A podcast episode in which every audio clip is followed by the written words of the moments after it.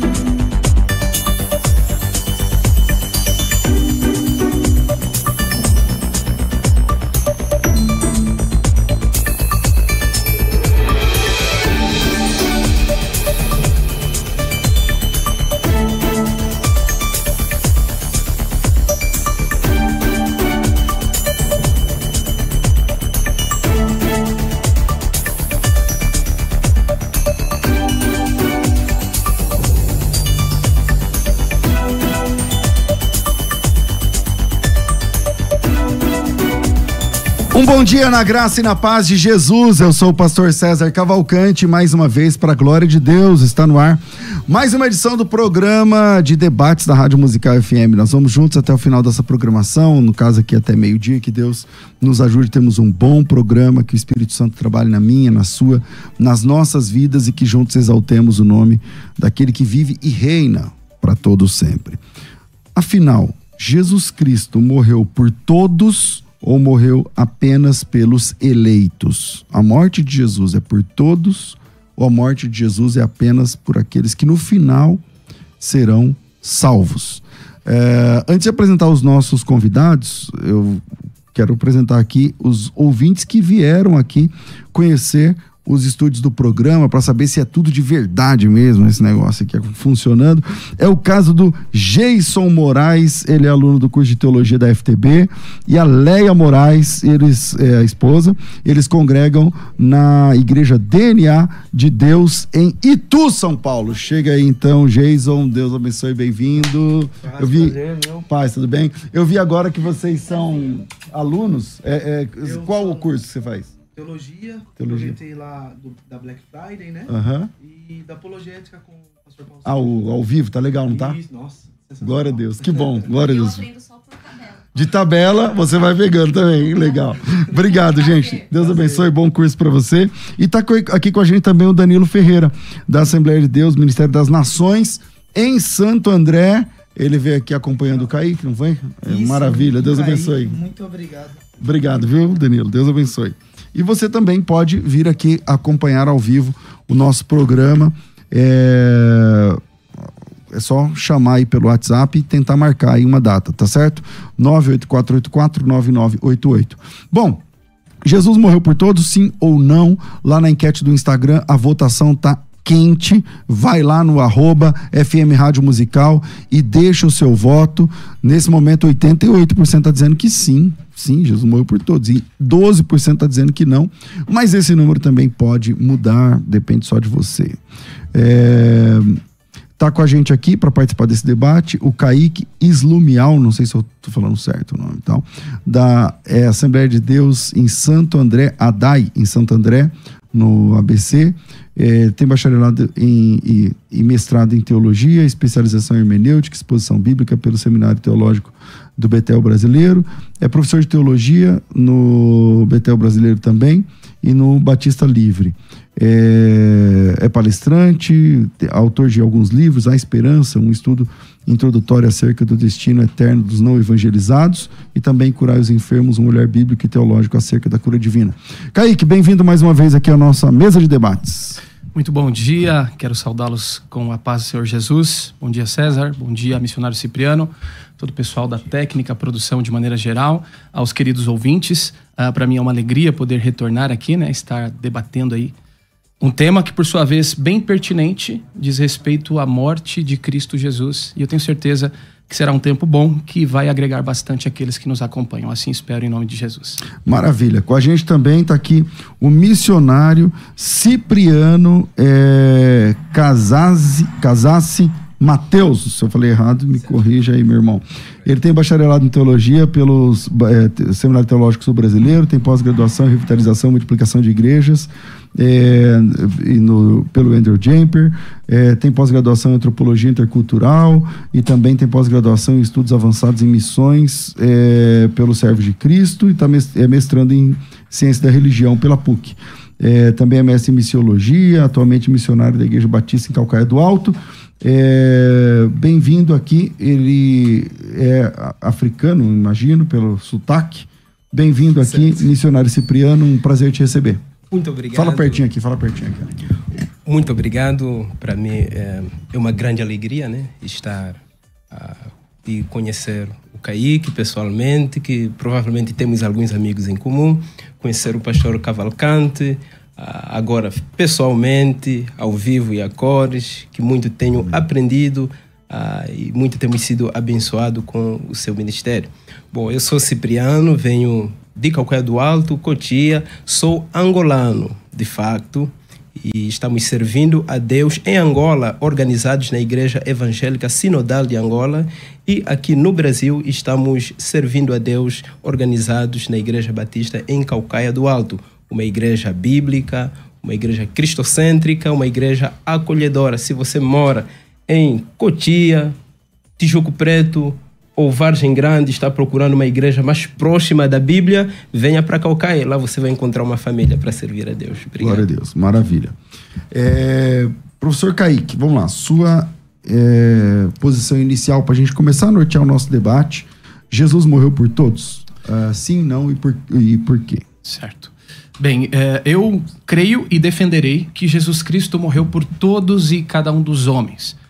Aliás, a Bíblia é muito clara a esse respeito. E também a vasta maioria dos pais da igreja sustentou, de algum modo, aquilo que hoje nós chamamos de expiação ilimitada. Para citar alguns, Justino de Roma, Clemente de Alexandria, Orígenes, Novaciano de Roma, Eusébio de Cesareia, Atanásio de Alexandria, João Crisóstomo, Ambrosiastro e outros. E Paralelo a isso, é importante dizer que, ainda que esses pais da igreja não uh, dispõem de autoridade canônica, nós estamos falando daqueles que foram uh, discípulos dos discípulos dos apóstolos. Portanto, eles estão bem perto daquilo que foi ensinado, pregado e escrito pelos apóstolos.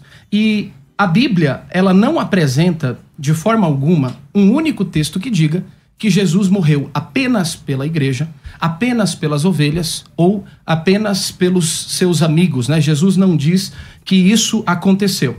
Aliás, tenho para mim, César, que a expiação uh, limitada é um dos pontos mais frágeis do calvinismo.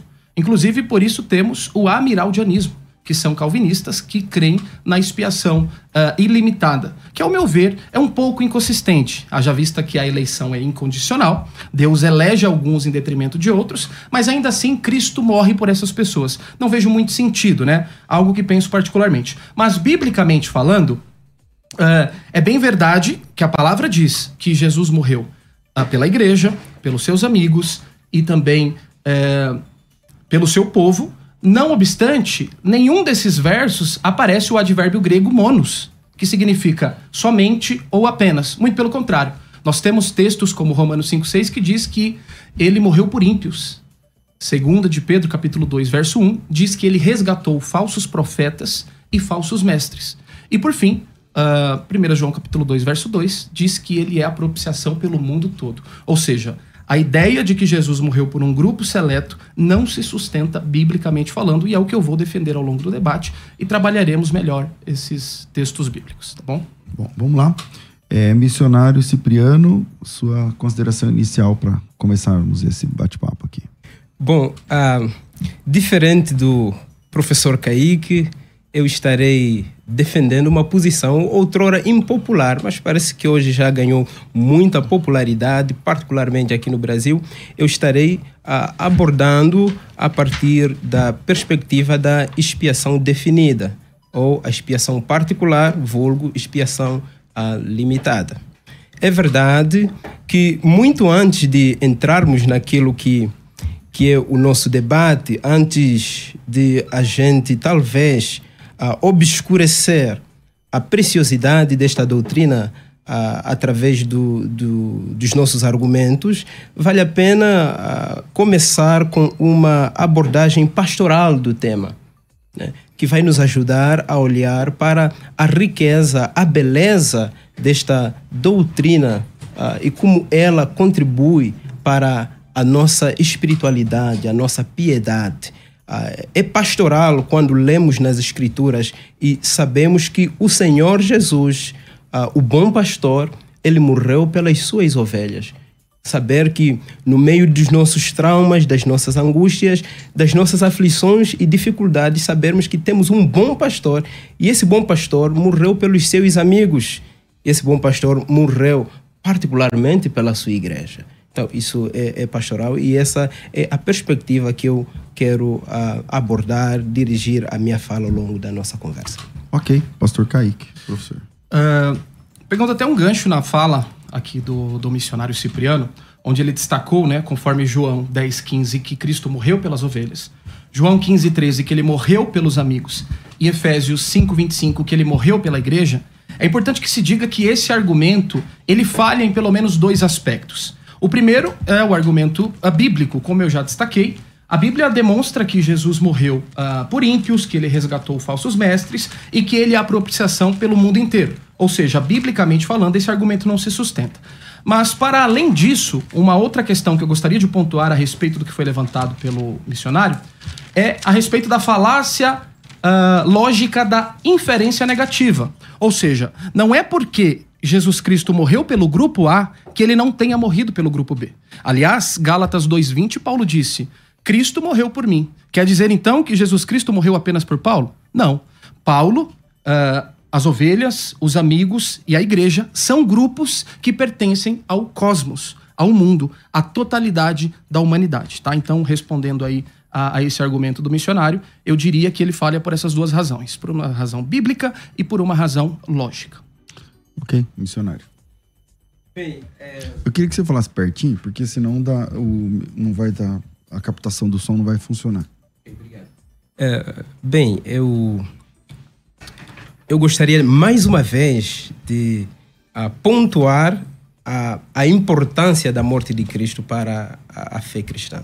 Ela é antes de eu uh, responder o, o, que o Kaique coloca, não perdermos de vista a, a magnitude deste evento para a igreja ele é tão importante que o apóstolo Paulo, quando escreve a primeira carta aos Coríntios, ele vai dizer que nada ele queria saber senão a respeito de Cristo e este crucificado.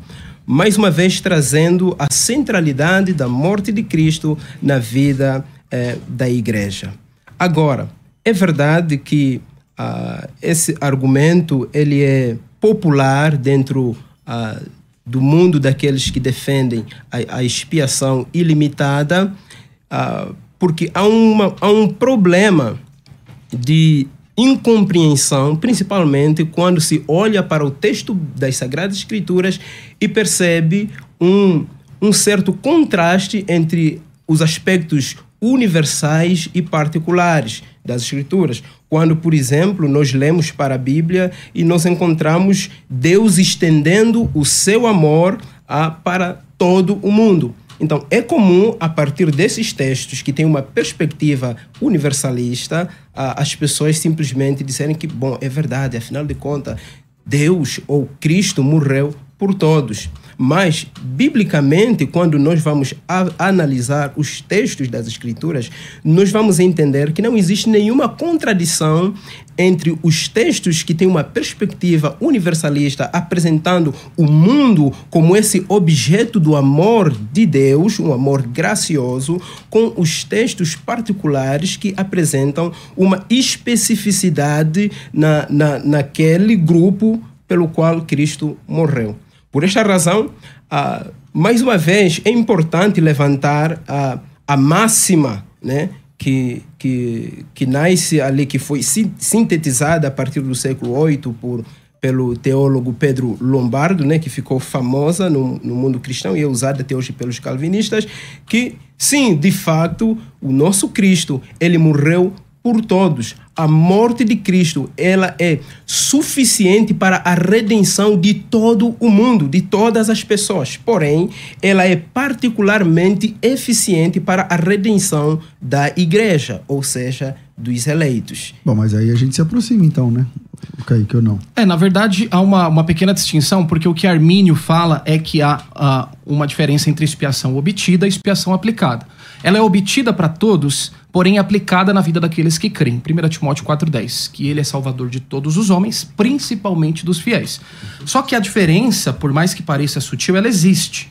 Porque no calvinismo é uma hipótese que não se alcança. A eleição ela é incondicional. Ainda que Cristo tenha morrido por todos, é por uma hipótese remota que jamais ocorrerá. No arminianismo, ele morre por todos e possibilita de fato a salvação para todos. No entanto, a graça é resistível e por isso o ser humano não desfruta de salvação. Então, a ideia de que ah, ele ama a todos, ama com grandes aspas, né? Porque não é um amor salvífico. O senhor crê que Deus ama salvificamente todos os homens? Quando nós olhamos para as Escrituras, porque é, eu acho importante dirigirmos a, a abordagem dessa temática não necessariamente a partir da sistematização de alguns textos uh, uh, isolados, Perfeito. mas a, a, partir de um olhar da, de toda a linha da narrativa das Escrituras. De tal modo que quando nós olhamos para a Bíblia, nós encontramos sim o mundo todo como esse objeto do amor de Deus. Amor salvífico? Amor de Deus. Temos o, amor de Deus ali para todos e nós vamos encontrar nas escrituras bíblicas, ah, claro, a vontade de Deus desejando salvar a, a todo o mundo.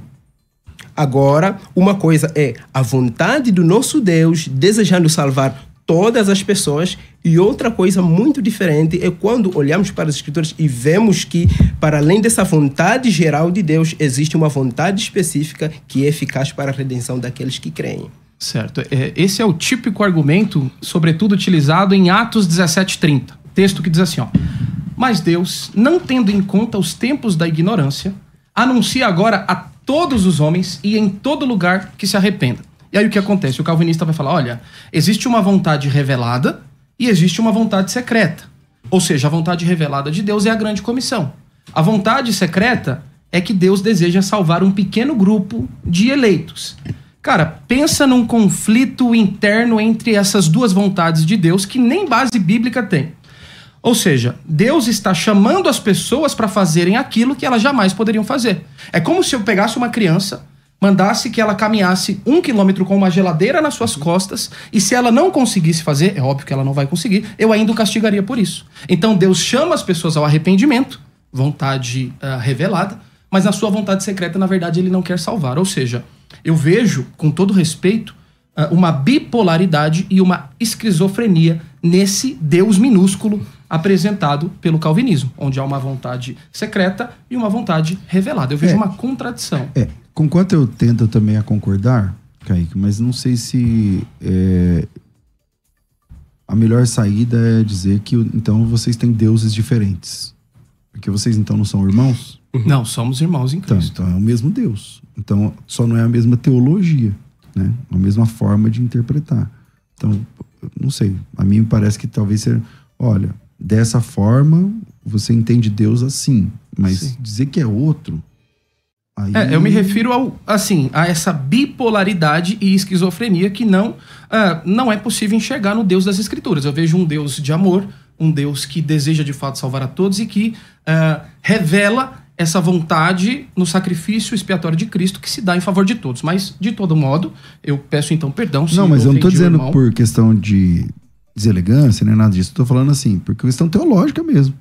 Porque então o senhor vai entender que o calvinista não é nosso irmão? Não, eu creio que ele é irmão, mas assim, esse sentido que é estabelecido a Deus de vontade secreta, vontade é revelada, de contradição. É equivocado. Entendeu, pastor? Então é entendi, é nesse entendi. sentido. Vamos lá. Então, Missionário isso... Cipriano. Bem, ah, é, é natural que quando apresentamos que Deus deseja a, redenção de todo o mundo, porém, ele salva de forma específica e particular os crentes ah, é natural que a reação seja esta, pastor, de, das pessoas verem uma incongruência no ser de Deus, no caráter do nosso Deus, mas é importante quando nós partimos da pressuposição de que nós estamos lidando com um Deus santo, um Deus perfeito, um Deus que não existe nenhuma, nenhuma gota de, de, de contradição na, na, sua revelação e no seu caráter, uma vez que a sua revelação ah, carrega as qualidades do seu ser, dos seus atributos.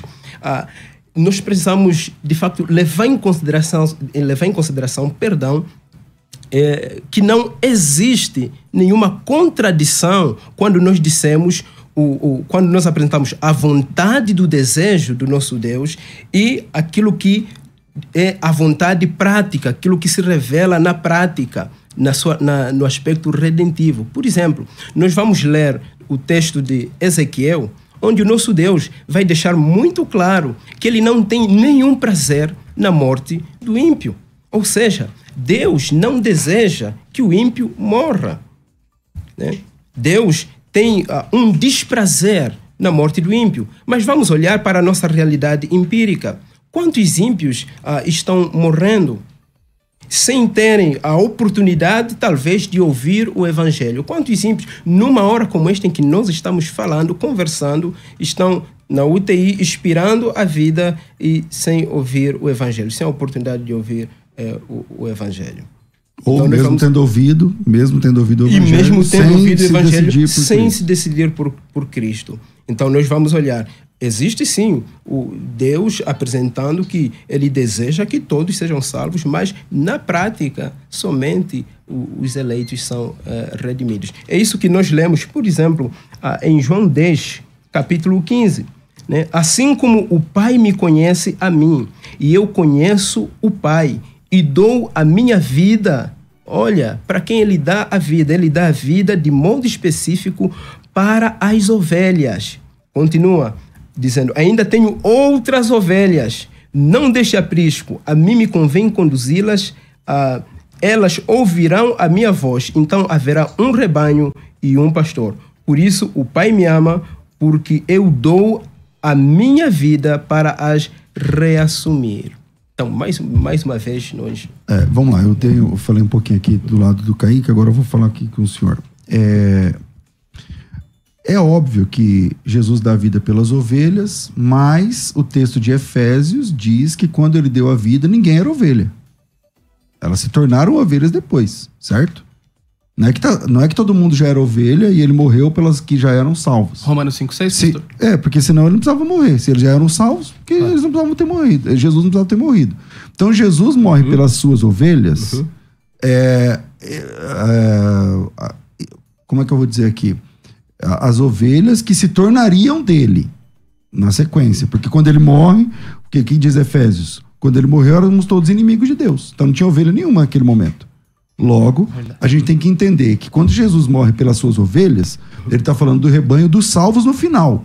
E não exatamente aqueles que. Enfim, enfim. Mas é, aprofundando um pouquinho só essa questão, é, aquela questão que ele falou sobre as vontades e que parece que o senhor uhum. entende assim, Sim. que é uma vontade universal uhum. e porém uma vontade que o senhor fala de outra forma. É, particular? Particular, uhum. alguma coisa assim.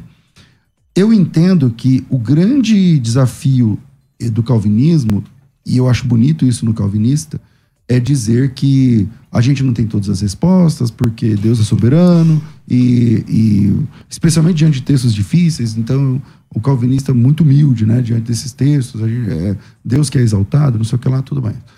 Uma preocupação com o caráter de Deus, isso é interessante.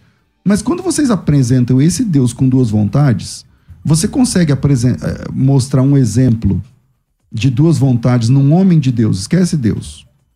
Um pai, um pastor, um irmão, que ele fala uma coisa para todo mundo, uhum. só que não é aquilo. Uhum. É outra coisa, sem que isso gere um problema de caráter? Então, quando nós estamos nos, nos referindo a Deus, é, o perigo de fazer esta similaridade entre o caráter de Deus e um homem é, nós cairmos nos reducionismos. Porque não necessariamente tudo que se aplica à criatura aplica-se ao É Criador. verdade, isso é. Isso é, isso é muito importante. Agora, vo- voltando o que, o, o que foi apresentado aqui, que quando Jesus morreu, nós ainda não éramos ovelhas, é, eu, eu discordo porque ah, parece que o texto bíblico não nos direciona para esse, pra esse lado. Olha, por exemplo, o que diz ah, João 10, eh, 26. Mas vós não credes, porque não sois minhas ovelhas. Então, nós somos ovelhas de Deus, a igreja é ovelha de Deus desde antes, desde os tempos eternos, vou dizer assim, desde os tempos eternos. Olha, o texto diz assim, olha, É que assim, prof, ah, missionário, o senhor não tem um texto para documentar que as ovelhas eram ovelhas desde tempos eternos. Dá para pra documentar que Jesus Cristo, o sangue de Jesus, é prometido desde a fundação do mundo. Ponto. Sim. Mas o texto de Romanos 5, enquanto eu falava, o Kaique até citou, diz assim: Deus prova seu próprio amor para conosco pelo fato de Jesus Cristo ter morrido por nós enquanto nós ainda éramos pecadores. sim. É, é em base nesse texto aí. Ok, ah, mas o, o que eu quero. ah, que, que não é contraditório esse texto, sim, Jesus morreu por nós quando nós ainda éramos pecadores, mas nós éramos pecadores, porém eleitos. Por quê? Olha, o texto diz assim: Mas vós não credes, referindo-se aos ímpios, vós não credes. Por quê? Porque não sois minhas ovelhas. Não é a fé em Deus que nos torna ovelhas de Cristo. Muito pelo contrário. É o facto de sermos ovelhas de Cristo que nós cremos nele. Ok. Kaique. É, essa questão do, de que ele morreu pelas ovelhas, eu acredito que já foi bem, é, bem respondida. Eu falei que ela não se sustenta em termos bíblicos e lógicos. Não, ela se sustenta pelo texto, pela leitura natural do texto bíblico. Não, pastor, mas o senhor está dizendo, olha, ele morreu pelas ovelhas. Ok, Sim. o texto é claro. Sim. Mas a- as ovelhas dizem respeito a um grupo que pertence ao cosmos. É o que eu quero trazer agora para o debate. A palavra mundo, de João 3,16 e João 1,29, ela tem sido é, assim interpretada de, de maneiras diversas por calvinistas diversos. Por exemplo, a própria Bíblia de Genebra entende o termo mundo, né, ou cosmos, como eleitos de todas as nações. John Owen, em seu livro Por Quem Cristo Morreu, entende que mundo é eleitos de Deus espalhados pelo mundo entre todas as nações. É, William Hendricks, em seu comentário de João, entende que a palavra mundo significa homens de todas as tribos e povos. Porém, nós temos calvinistas como A. W. Pink, que entende que cosmos é humanidade, e inclusive o próprio João Calvino. João Calvino, comentando o Evangelho de João, em João 1,29, diz que Jesus estende essa benevolência indiscriminadamente a toda a raça humana. Isso comentando. ah, O Cordeiro de João- Deus que tira o pecado. do mundo. Isso, o Cordeiro de Deus que tira o pecado do mundo. João 3,16, Calvino diz que o Pai Celestial não deseja que a raça humana, a qual ele ama, pereça. Então veja, ah, existem inúmeras interpretações ao termo cosmos, só que essa palavra aparece 186 vezes no Novo Testamento, cerca de 111 no Corpus ah, Joanino, das quais majoritariamente significa raça humana. E o professor Carlos Augusto Vailate muito bem destaca em sua obra Expiação Ilimitada que ah, não há sequer um dicionário ou léxico de grego que atribui cosmos ao sentido pretendido pelos calvinistas. Ou seja, o que temos aqui é, é uma atribuição ou uma imposição de um pensamento estranho e alheio ao texto. É exegese e não exegese. Então, nós devemos ir ao texto não com pressupostos teológicos. Nós devemos entender o que o texto sugere. Portanto, a palavra cosmos, que é mundo, de fato diz respeito à totalidade da humanidade, ah, pelo menos nesses dois textos. Talvez o irmão possa dizer, ah, mas eh, a palavra mundo, quando diz que o mundo jaz no maligno. Geralmente, quando aparece ali na, na primeira epístola de João, você pode notar que sempre há um contraste entre os crentes e o mundo. Quando João diz para nós não amarmos ao mundo, ele está dizendo para nós não amarmos aqueles que não estão em Deus, por conta desse contraste que há. E daqui a pouco a gente pode falar sobre isso para não monopolizar aqui a fala. Sim, de facto, ah, existe esta, ah, esta, esta du- dualidade de interpretação. De tal modo que você vai encontrar alguns calvinistas que de facto vão olhar para a palavra mundo em João 3,16 como uma referência à totalidade da humanidade e outro grupo de calvinistas que de facto eles vão tentar a, a, interpretar a palavra mundo de forma particular. E tu dizes, e muito bem, que essa é uma tentativa forçada de olhar para o texto bíblico. Sim, repito mais uma vez, o nosso maior compromisso não é com o sistema hermenêutico calvinista. O nosso maior compromisso é com a verdade das Sagradas Escrituras. E nós não precisamos torcer a verdade das Escrituras para podermos ah, ah, enriquecer os argumentos do sistema ah, teológico. E isso é importante que Sim. fique muito bem claro. Mas então, aí tem ponto nossa... do calvinista que o senhor não concorda dizendo isso? Não. Certo, continue. Sim. Então, quando nós lemos o texto de João 3,16, porque Deus amou o mundo, e nós lermos como calvinistas que sim, o mundo refere-se à totalidade da humanidade, não existe qualquer incongruência com a doutrina da expiação uh, limitada. Vejamos que nós já havíamos falado, tocado nesse aspecto, que a oferta da redenção é dirigida a todas as nações, a todos os povos, porque o amor salvífico de Deus se estende para todas as pessoas. Porém, ele é eficiente somente para aqueles que foram eleitos. Essa é a melhor maneira de lermos o texto de João 3,16, é esta. Não negarmos que o amor de Deus está se estendendo para todos os povos. Porém, somente. Hipoteticamente. Somente, não, não é hipotético. É porque, por não, exemplo, se, se não, disser... possibilita de fato salvação, pastor. Ele morre, mas assim, morre no sentido de que a, aquela pessoa por quem ele morreu não vai ser salva nem que quisesse e pudesse, porque não, ela não foi eleita. Não, o texto é, é, claro, o texto é claro. O, e, e o, o, argumento não para no não, mundo. Não, o texto é claro, o argumento Sim, é que não é. Não, não para no mundo. Olha, olha o que o texto diz. Deus amou o mundo de tal maneira que deu seu Filho unigênito para que todo aquele que nele crê Sim. não morra, mas tenha a vida eterna. Perfeito. Este todo aquele que nele crê é uma referência específica aos eleitos, pois somente os eleitos chegarão à fé. É, essa Entendeu? é uma imposição isso, isso é, calvinista isso, ao texto. Não é uma imposição calvinista, é uma leitura natural do texto. Olha porque, só. olha, a, as doutrinas bíblicas não são uma ilha. Sim. Se a gente está falando sobre, ah, estamos falando sobre a expiação, definida, ela não pode entrar em contradição com as demais doutrinas das Escrituras. Tem que existir uma a, coerência. A pergunta que eu vou fazer para o senhor, César, me permite. É, é que eu já tenho que fazer um intervalo, ah, mas é, é, você quer deixar a pergunta? É, porque assim, no, no próprio contexto, o senhor está falando que nós não podemos isolar o texto, está perfeito. No próprio contexto, Jesus faz menção de Números 21. Lembra? Quando as serpentes peçonhentas estavam picando o povo. E aí, Moisés ele levantou a serpente de bronze. E somente os eleitos que olhassem para ela seriam curados ou todos aqueles que fossem picados? Não, Essa é uma a, pergunta que eu é, Mas aí é só quem olhasse para ela.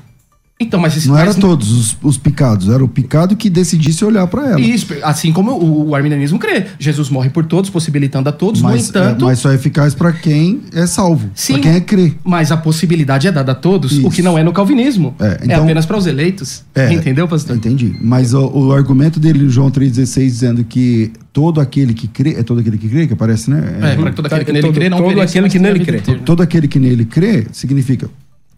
Porque a eleição é bíblica. Sim. O arminianismo também defende que existem eleitos. Perfeito. A questão é como é que funciona a natureza dessa eleição. Okay. No calvinismo, é sinergista.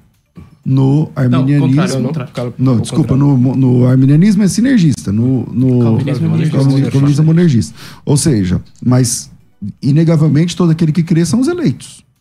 Ponto, né? Aquele certo. que crê sim, é, sim. salvo. Exato. Agora, como é que funciona a natureza dessa eleição? A gente volta depois do, do, do intervalo.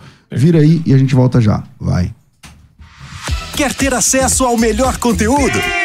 Acesse youtube.com barra musical FM 1057. Inscreva-se e acione o sininho para não perder nenhum conteúdo do nosso canal. Musical FM. Mais unidade cristã. Você pode ouvir a Musical FM onde e quando quiser. Entre agora na loja de aplicativos do seu celular e baixe o nosso. Tem sempre novidades e o melhor conteúdo da sua Musical FM para você ouvir em qualquer lugar do Brasil e do mundo. A qualquer hora, disponível para Android e iOS. Musical FM 105.7. Mais unidade cristã. Você está ouvindo Debates, aqui na Musical FM. Ouça também pelo nosso site www.fmmusical.com.br. Faculdade Teológica Bethesda tem a oportunidade aberta para você essa manhã se tornar aluno efetivo, aluna efetiva dos nossos projetos de teologia. O projeto Férias com Teologia terminou, é, não, não tem mais, não está mais aberto, mas você pode se inscrever na nossa formação teológica. E a formação teológica da FTB tem três níveis: o nível fundamental, que dura 18 meses, o nível intermediário, que dura mais 12 meses, já dá dois anos e meio, e o nível avançado, que dá mais um ano e meio, 18 meses, fazendo quatro anos de projeto educacional. Nesses quatro anos, 48 meses, você tem três formações, você tem três certificações. O curso é interdenominacional, é um curso livre de teologia interdenominacional, com o melhor material didático já publicado no Brasil, é, com videoaulas, com aulas ao vivo, com plantão tira dúvidas, com tutoria, com estágio supervisionado, com carteirinha de estudante que dá desconto até no cinema, então, tudo que você já conhece. Vamos lá. O curso fundamental, ele custa 89 por mês. Aí você coloca 89, 18 meses. Mas está na promoção que é a seguinte: você não paga 18 meses você paga 10. E as outras oito mensalidades não tem que pagar. Não tem taxa de matrícula, não tem taxa de entrega, não tem taxa de mensalidade, não tem taxa de nada. Você paga 10 de 89, acabou. 10 de 89 e o material chega na sua casa.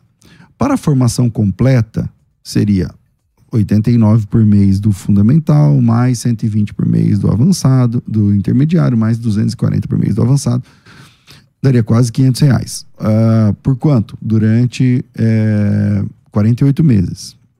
É o preço né, de uma faculdade. Porém, na promoção agora, você não paga 500 reais, você paga 189. 189. Só que você também não paga 48 meses. Eu acho que a FTV é a única ainda que você paga, você não tem que. O, o, o tanto que você paga não está vinculado ao tanto que você estuda. Você vai estudar os 48 meses, com todo o suporte da FTB, com material didático incluso, entrega inclusa, as três inscrições, as três matrículas inclusas, uh, enfim, todos, tudo, tudo que gravita em torno da FTB incluso. Só que você paga só 10 mensalidades, só que você não paga de 500. Você paga 189 reais, cara. Só 189. Então, se você pode pagar 189, a hora é agora você já entra direto no nível avançado, com os três níveis juntos: intermediário, fundamental, intermediário avançado. Se não, você começa pelo fundamental, você paga 89 contos só durante 10 meses. São 10 parcelas, no caso do fundamental, no cartão, é, de 89 reais, e 10 parcelas de 189 no caso do curso completo. É, para fazer isso, é só me chamar, coloca teu nome, tracinho teologia e manda direto para o nosso WhatsApp, 9 3030 1234. 9 3030 1234. Repito, 9 3030 1234. O outro recado é para o nosso novo projeto. Nós terminamos agora o projeto Férias com Teologia. É, assim, milhares, milhares, milhares, milhares, milhares de alunos, uh, milhares de elogios. Eu nem consigo postar todos nas minhas redes sociais. É muita coisa, muita coisa. A cada minuto chega um monte. É, e louvamos a Deus por isso. Baseado no, na última semana, nós rodamos uma pesquisa dentro do projeto Férias com Teologia e descobrimos que 70% dos irmãos tinham vontade, estavam buscando aprender mais sobre Jesus Cristo na Bíblia. Como assim, pastor? É, é cristologia? Então, nós desenvolvemos um projeto educacional chamado Jesus Cristo nas Escrituras. Jesus Cristo nas Escrituras. E esse projeto é um projeto fechado, não é mais como Férias com aberto pelo YouTube e tudo mais. É um projeto da faculdade, é um projeto de capacitação, é um projeto de alta performance, com 12 módulos É, tem módulo sobre Jesus, a liderança inabalável. Tem, tem módulo sobre perdão, a doutrina central de Jesus. Tem um módulo sobre Jesus, a teologia do exemplo tem é, um módulo sobre Jesus, a Trindade em missão, a missão da Trindade e a pessoa de Jesus. É, tem um módulo sobre a graça e seus critérios. Tem, enfim, é um, uma delícia esse, esse curso. Tem material didático próprio.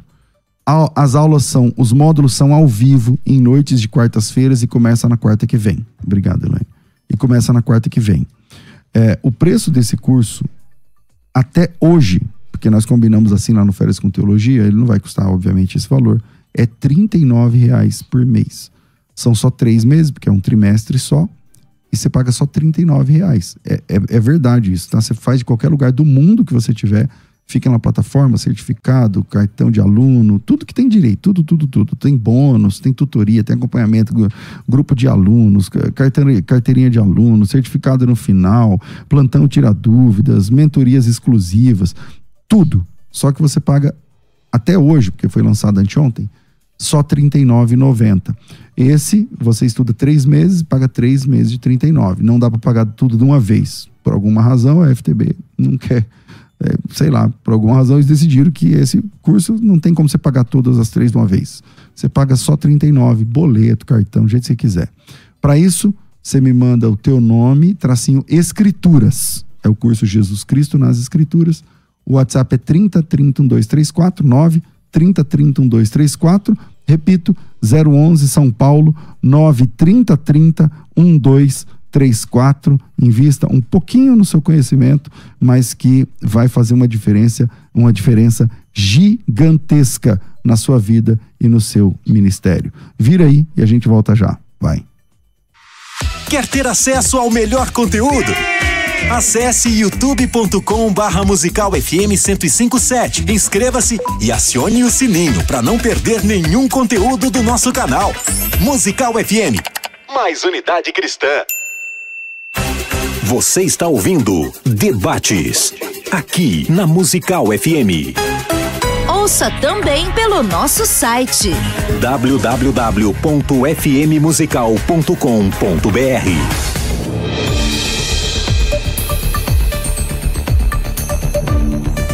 Estamos de volta com o nosso programa de debates aqui da Rádio Musical FM e no último momento aqui o professor fez uma pergunta para o missionário Cipriano. Então, contigo. Foi isso ou não? É, a questão que eu levantei a respeito do contexto imediato de João 3, onde Jesus faz menção daquele episódio de Números 21, né, uma vez que todos aqueles que fossem picados, ao olharem para a serpente, eles seriam curados, né? E aquela serpente, ela é um arquétipo, né? Um protótipo de Jesus, no mesmo sentido de que todos aqueles que foram picados pelo, pelo pecado, uhum. ao olharem para Cristo, é, poderão também ser salvos. E, e, e, eu perguntei como que o irmão entende se aquilo ali era algo específico e restrito apenas para alguns ou para todos que de fato estivessem é, naquela condição de necessidade. Bem, uh, ótima, ótima pergunta, principalmente uh, pelo facto dela nos levar a olharmos para o Antigo Testamento. Porque geralmente tem-se a, a falsa ideia de que a doutrina da expiação definida ela é uma construção neotestamentária e que ela não está presente no Antigo Testamento. Isso, é, esse argumento não se sustenta. Quando nós olhamos para o Antigo Testamento, nós devemos lê-lo já com uma lente, que nós estamos lidando com Deus dirigindo a sua história da redenção, uma história que começa com um povo Israel étnico eleito por Deus, e já no Antigo Testamento nós vamos perceber este uh, este aspecto do amor redentivo de Deus se estendendo para outras nações, vamos entender, vamos começar a perceber uh, estrangeiros entrando, uh, fazendo parte do sistema litúrgico da adoração do povo de Deus. E quando nós olhamos desse modo, já temos uma visão ampla do texto do texto sagrado. E quando nós vamos olhar para o livro de Números, de fato, ele está dizendo, olha, que todos aqueles que olham para a serpente, que neste caso que é uma figura de Cristo no Antigo Testamento, né? Temos ali um tipo de Cristo. e, e, o Senhor e o escritor de João vai fazer essa aplicação direta ali, né? Está demonstrando diretamente que aquilo eh, estávamos diante de um, de um tipo de Cristo. Então, todo aquele que olha para esse Cristo recebe a, a, a redenção. Quem são estes? Aqueles que estavam contaminados com o veneno da serpente e enxergavam para uh, o tipo de Cristo que era a serpente de bronze. E o mesmo se aplica para a igreja de Deus. Todo aquele que olhar para Cristo, este homem que foi levantado onde na cruz, todo aquele que olhar, ele vai receber a redenção. E quem são estes que hão de olhar? Somente aqueles que foram eleitos, tal como no Antigo Testamento. É, o texto não diz isso, mas tudo bem. Eu posso fazer uma pergunta provocativa ao César, ao missionário? É. é, missionário, 1 Timóteo 2, de 4 a 6, está escrito o seguinte: Deus quer que todos os homens se salvem e venham ao conhecimento da verdade. Perceba, ele quer que todos os homens se salvam e venham ao conhecimento da verdade. Aqui fala da intenção salvífica de Deus, que, que por sua vez é universal. Verso 5. Porque há um só Deus, perdão, e um só mediador entre Deus e os homens, Jesus Cristo, homem. O qual, olha só, deu a si mesmo em preço de redenção por todos, para servir de testemunha ao seu tempo. A pergunta que eu faço é: todos é todos? Todos são todos? Ou todos são alguns? São todos. Mas quais todos? Bom, esse é um texto que, de facto, também os arminianos amam esse texto ah, como ah, uma prova de que de facto Deus, Jesus morreu para, para redimir a, a totalidade da humanidade. Né? O, o, que não se sustenta. Por quê? Como eu disse mais uma vez, a nossa fidelidade não deve ser, em primeiro lugar, com o sistema teológico. Sim. A nossa fidelidade é com o texto bíblico. É justamente por, por isso, isso, que eu te pergunto. Quando nós olhamos para. Vamos fazer uma leitura do texto? Vamos. Olha como ele começa. Antes de tudo, pois, exorto que se use a prática de súplicas, orações, intercessões, ações de graça em favor de todos. Mais uma vez, todos. Parece que nós estamos mais uma vez diante daquela, uh, daquele paradoxo entre os universais e os particulares. Olha, mas quem são esses todos os homens pelos quais nós devemos orar, pelos quais nós devemos interceder. Quem são todos esses homens? Esse, esse todos não está a referir-se à totalidade da humanidade. Muito pelo contrário, ele mesmo vai definir. Quem são esses todos? Olha o versículo 2. Em favor, esses todos são os reis, todos os que se acham investidos de autoridade, para que vivamos vida tranquila e mansa, com toda piedade e respeito ele definiu tá. quem são esses todos pelos quais nós devemos orar, porque, afinal de contas, há um, uma lente hermenêutica pela qual nós devemos ir para esse texto. Paulo escrevendo para o jovem pastor Timóteo, uhum. ah, e há um problema dentro desta igreja. A inserção de falsos mestres, o falso ensino, e um dos falsos ensinos, ah, um dos ensinos que Paulo vai apontar, que estava ah maculando a saúde doutrinária e, e, e a piedade da vida desta igreja eram os contos, as filosofias humanas e também as genealogias, que provavelmente através dessas genealogias eram contadas, eram narradas para privilegiar alguns grupos. Então, mas o todos e, que o senhor citou lá, lá em cima, está falando de todos os governantes, seria, né? As pessoas em evidência tal. Então, todos ali não são todas as pessoas do, do planeta, mas não. Os, os homens em evidência, seria isso? Sim. Na verdade, o que o texto quer nos dizer em favor de todos os reis, todos que se acham de, de investidos de autoridade. Sim. Então, o, o que ele quer nos falar desses todos não é todos no sentido de sem exceção. A leitura natural desse texto vai nos dizer que é todos sem distinção, que são coisas diferentes. Mas todos, todos. Tá, mas e o todos do 4? É, esse, esse não é, todos do 4 que é o teu, ele citou todos do 4. Todos do 4 né? e o todos do 6. Por isso que eu disse que é importante a gente fazer uma uhum, leitura claro, natural claro. do texto, não não não pegar isolado. Olha, todos investidos de autoridade, uh, todos os reis, para que tenhamos uma vida tranquila e, e, tal. Isso é bom e aceitável diante de Deus, nosso Salvador, o qual deseja que todos os homens sejam salvos. Quem são todos esses homens? São todos os homens sem distinção. Não. Quer dizer que a of... Desculpa, pastor. Todos os homens sem distinção. Quer Não, dizer, se for não seguir a é a lógica- oferta, não é a oferta da redenção sem exceção, no Olha sentido só, da- da totalidade do, do- da, da, da, da população. Não, eu entendi tá, perfeitamente. tá. Mas se for seguir a lógica do argumento do senhor, esse todos do verso 4 tem que ser todos os apenas os governantes. Ou seja, é uma expiação ainda mais restrita, somente para aqueles que o senhor mencionou anteriormente. Não. Então, por que eu acho Essa que. não é a leitura natural do texto. Não, então do nada ele faz, um, ele faz uma digressão. Ele tá falando de, de todos os governantes, aí do nada ele faz uma digressão para falar de todos quem? Ele está dizendo: orem por todos os homens. Na verdade, não é todos os homens sem exceção. É todos os homens sem distinção. Todos os homens de todos os tipos, todos os homens de todos os estratos sociais, todos os homens eh, sem distinção étnica, no sentido de eh, judeus e gentios. Olha que havia um problema de, de, de, de, ah, de, de narrativas genealógicas dentro dessa igreja. Não, tudo bem, tudo Entendeu? bem, tranquilo. Que- Mas- porque então, o que ele está dizendo assim, sem exceção de pecadores, todos os tipos de pecadores, que inclusive Paulo é um deles. Porque, eh, Paulo, por exemplo. um, Mas ele- aí não é todos ele- os tipos. É, então, esse que é o Porque, assim, ponto. so- é, você está dizendo, é todos os tipos sem distinção. É muito bonito Isso. o argumento. Mas, por exemplo, sem distinção. Sem distinção de raça, sem distinção Não, mas aí não de assu- extrato o social. assunto no texto não é esse. Não é esse. É, o assunto no contexto não é esse, né? De raças e tal. Mas, se é todo sem distinção, por que, que o senhor, o senhor distingue como somente para os eleitos? Porque o senhor acabou de dizer, é sem distinção, mas é só para os eleitos. Não, então tem distinção. Não, ou é a- sem distinção ou não é sem distinção. Não há Qual ser? distinção, sabe por quê? Hum. Porque, versículo 4, Deus deseja que todos sejam salvos. Quem são esses todos? São todos os eleitos de todas as raças, de todos os estratos sociais. E- Essa é a distinção que o texto bíblico está Tá fazendo. certo. Eu Não- perguntei de propósito porque eu quero emendar uma outra pergunta se eu tiver tempo. Rapidamente aqui, César.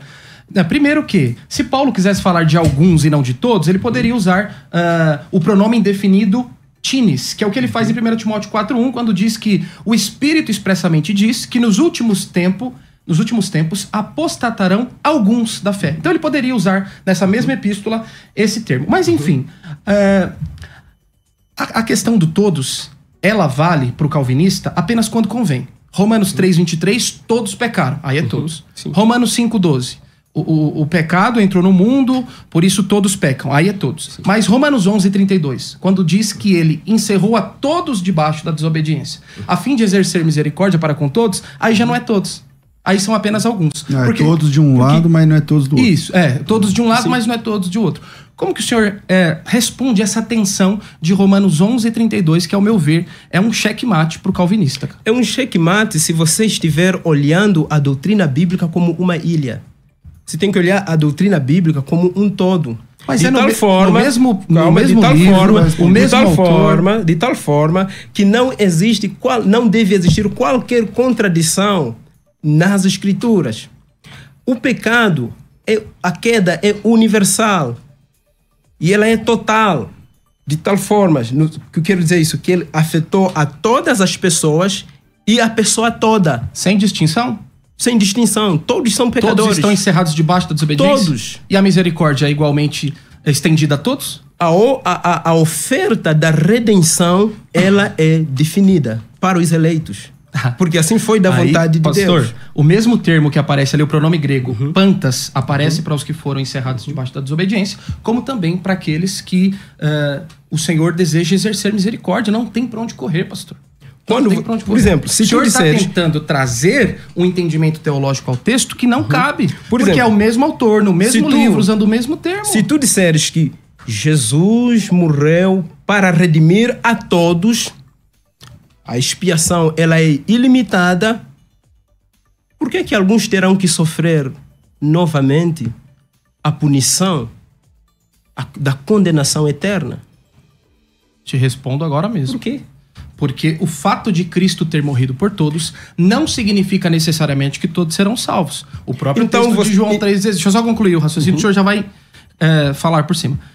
O, o fato de Cristo ter morrido por todos não significa necessariamente que todos serão salvos. É a distinção que fiz. Expiação obtida para todos, aplicada na vida daqueles que creem. Existe uma responsabilidade humana. Ou seja, o homem totalmente depravado, a partir da pregação do evangelho, uh, tem a graça o habilita, o capacita e o prepara para que agora ele possa responder positivamente o convite à salvação. Tudo começa em Deus. O homem está uhum. morto em seus delitos e pecados. Uhum. No entanto, quando assistido pela graça, ele precisa se arrepender e crer. Uhum. Atos 16, 31. Crê no Senhor Jesus e será Sim. salvo. Sim. Então há uma responsabilidade humana. E é justamente por isso que o fato de Cristo ter morrido por todos não significa que todos serão salvos. Essa é uma questão muito você, simples. Você pastor. crê que o sacrifício de Cristo na cruz ele foi completo? Sim, sem sombra de dúvidas. Então, por que que na punição eterna alguns homens hão de receber a ira de Deus merecidamente se Jesus morreu pelos seus pecados? Pela razão que eu acabei de levantar, pastor. Ah, o sacrifício de Cristo se torna eficaz na vida daqueles que, assistidos pela graça, crerão em Cristo do início até o final da sua vida. Esses são os eleitos. Mas você percebe que seu argumento é circular? De forma alguma. é circular De forma alguma, pastor. Oh, tu dizes que, olha, So, e, e você limita, acabando concordando com a expiação definida. Quando tu diz assim, que ele se tornará eficaz naqueles que habilitados pela graça de Deus vão de responder Mas eu já fiz uma clara distinção entre o calvinismo é. e o arminianismo nesses termos, Sim. viu? Porque no calvinismo, ele morre por todos hipoteticamente e não proporciona a, a, a, possibilidade a todos. É somente aqueles quem Deus elegeu de forma incondicional, meu amigo. Ou seja, se você foi eleito, Maravilha. Se não foi, senta e chora. Porque não há nada a ser feito. No arminianismo é diferente. A morte de Cristo é para todos e a possibilidade de salvação é para todos. Tá entendendo? É, é bonito dizer isso, mas biblicamente, é bíblico, biblicamente é bíblico. não se sustenta. Sustenta. Mas deixa ele, se os dois falarem um, um com o outro, fica difícil. Tá Vamos bom. lá, concluir. Bem, concluindo, volto mais uma vez. Não, o senhor volta a falar o que o senhor estava falando, que, pra, sem que ele ia. Que é bonitinho, mas não é. tem base o que o senhor estava falando. não, é, é, é, Bíblia, é Bíblia. Então, mais uma vez, para concluir o argumento, quando nós lemos o todos no texto de uh, Primeiras Timóteos. Primeiras Romanos, Romanos. Não, ele está em Timóteo. Primeiras Timóteos. Estamos em Timóteo. Você pulou e tá, colocou Romanos, Romanos ali. Yeah. Primeiras Timóteos, quando nós encontramos o todos ali, ele está uh, referindo-se a todos sem distinção, sem distinção étnica, sem distinção uh, social. Deus em Cristo está oferecendo a redenção para todos estes que ele deseja que sejam salvos. Quem são estes?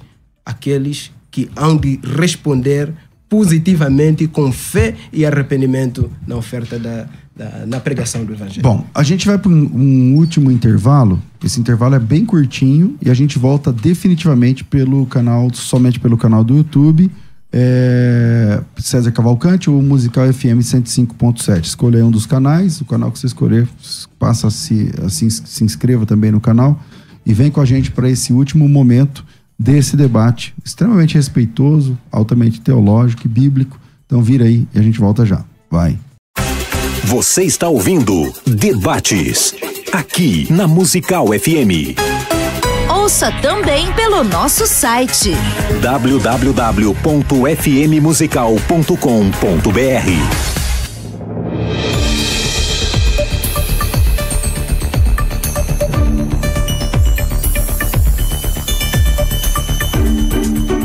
De volta, de volta, de volta em definitivo pelo canal do YouTube. Eu, o missionário Cipriano parou falando e eu volto aqui com o pastor, professor Kaique.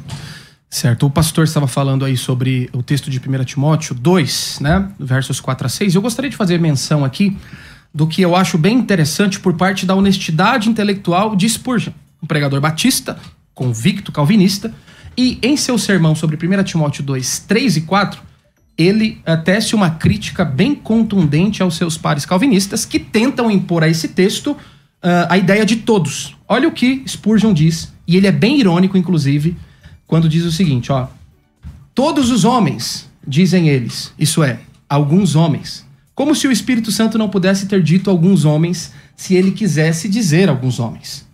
Todos os homens, dizem eles, isso é, alguns de todos os tipos de homens como se o Senhor não pudesse ter dito todos os tipos de homens se ele quisesse dizer isso. E aí ele diz o seguinte: olha, o Espírito Santo, por meio do apóstolo Paulo, escreveu todos os homens e é inquestionável que ele quer dizer todos os homens. Meu amor, a coerência com as minhas próprias opiniões doutrinárias não é grande o suficiente para me permitir alterar intencionalmente um único texto da Escritura. E ele conclui: Tenho grande respeito pela ortodoxia, mas a minha reverência pela inspiração é muito maior. Eu preferiria cem vezes parecer incoerente comigo mesmo a ser incoerente com a palavra de Deus. Então, eh, o próprio Spurgeon, um calvinista convicto, diz que os seus pares calvinistas estão sendo eh, extremamente forçosos ao dizer que esse texto se refere a todos, e ele conclui de maneira muito interessante, dizendo: Eu prefiro parecer incoerente comigo mesmo a ser incoerente com a palavra de Deus. Então, não é a, a doutrina bíblica que eu defendo que tem que se submeter ao texto. É o contrário. Sim. Ela tem que ser amparada pelo texto bíblico. Nisto e se o texto bíblico não der base para isso, eu me reservo ao fato de que a palavra de Deus ela é, é mais importante do que o meu sistema doutrinário. Então, nesse texto que o irmão comentou, eu faço menção ah, de Charles Spurgeon que concorda com a interpretação tipicamente arminiana de que aqui são de fato todos. Atenção, Spurgeon não está concordando com a, o, o posicionamento arminiano. Não.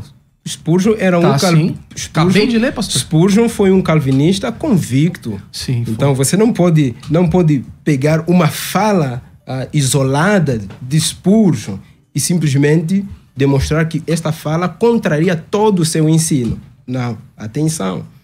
Quando Spurgeon faz ah, essa ah, faz essa declaração, é aquilo que nós já estamos falando desde o começo, que a nossa, o nosso maior compromisso não é com o sistema teológico, nosso maior compromisso é com a verdade das escrituras. Então, se o texto bíblico está dizendo todos, é todos.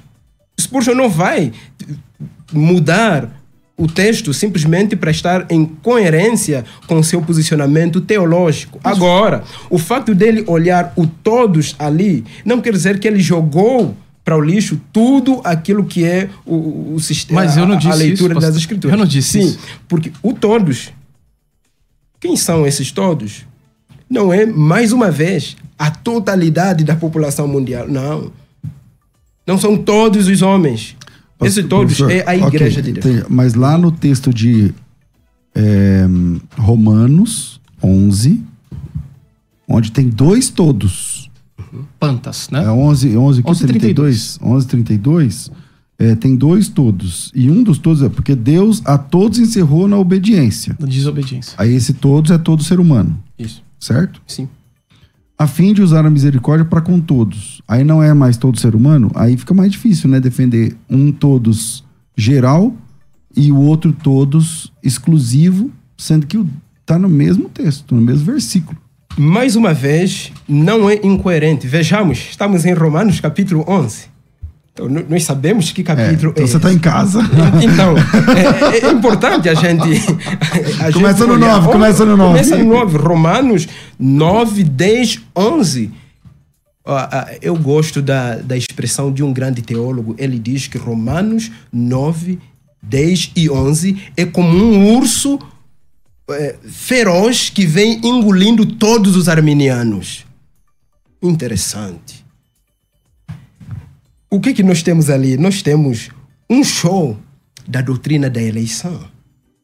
Então, mas o assunto é ali- 1132. Ah, exatamente, é isso que eu tô querendo não, mas a gente tem que, pastor a- quer a- chegar. não, a gente tem que olhar, tem que olhar o texto não, não isoladamente, é um todo ali. É um todo, Romanos Romanos 9 é um episódio Roma- de debate que a gente deveria marcar. Não dá pra falar agora Sim, na- nas entendeu? Não, finais, não. né? Romanos, Romanos 9, 10 e 11 é, é- é- é- é uma conversa extra. É uma conversa, o senhor tá correndo o Entendeu? É outra- Vale outro debate, vale Vale, outro vale debate. outro debate. Tá. Mas, em suma, em suma, nós fazemos a leitura natural do texto sem necessariamente torcê-lo para favorecer o nosso posicionamento teológico. Então, mas o primeiro Mas todos é nós- todos, o segundo todos já não é mais todos. Isso. O que é, é todos. É isso. Não, o que estou dizendo é todos, todos. O primeiro todos refere-se à totalidade da humanidade. Ó, porque E to- e porque Deus a segundo todos encerrou na desobediência. Sim, Todos é todo ser humano. todo ser humano. A fim de usar misericórdia para com todos. É todo ser humano? Não. Certo. Do- professor. Então, aí nós. Aí todos os ouvintes podem perceber a incoerência da resposta, porque é, é algo escandaloso. É claro, né? O, o próprio apóstolo Paulo, que fala que todos pecaram em Romanos 3,23, é o mesmo que fala que, que todos são pecadores em Romanos 5,12, é o mesmo que fala que Deus eh, ele exerce misericórdia para com todos, porque ele, ele ah, encerrou a todos debaixo da desobediência. Então, assim, o problema é o que eu acabei de falar. Às vezes nós somos inconsistentes com a palavra de Deus a fim de favorecer um sistema teológico, quando na verdade deveria ser o seguinte. Eu acho que a resposta mais coerente e honesta seria, sinceramente, eu não sei responder. Aí Não. vocês poderiam apelar Não. ao mistério, como geralmente fazem, Não, não. ou então Ó, se render ao fato ó, de que escuta, todos é Quando todos, nós dissemos que o todos que Deus encerrou, todos, ó, todos Deus encerrou na desobediência. Ponto. Ninguém está discutindo. Ok, todos são todos. peca- Aqui nós concordamos. Agora, a fim de usar de misericórdia para com todos. Mais uma vez, não é todos sem exceção. É o todos sem distinção. Olha que estamos lidando aqui com o problema judeus e gentios. Esse todos está referindo-se a esta oferta da redenção que é tanto para judeus quanto para gentios e que tanto em judeus quanto em gentios existem os eleitos de Deus. Então, não temos nenhuma contradição nesse texto. Mas é uma- a é uma- contradição, a contradição, ela é uma criação artificial do sistema ah, hermenêutico arminiano. O que, o que vemos é uma porque o que nós vemos, porque o que da no- parte não, do senhor o que, texto. não, o O que texto nós vemos, não, o texto está dizendo assim, Deixa o texto todos, falar, pastor. todos são judeus e gentios. Deixa o texto falar. Todos, são Todos. judeus e gen- e gentios.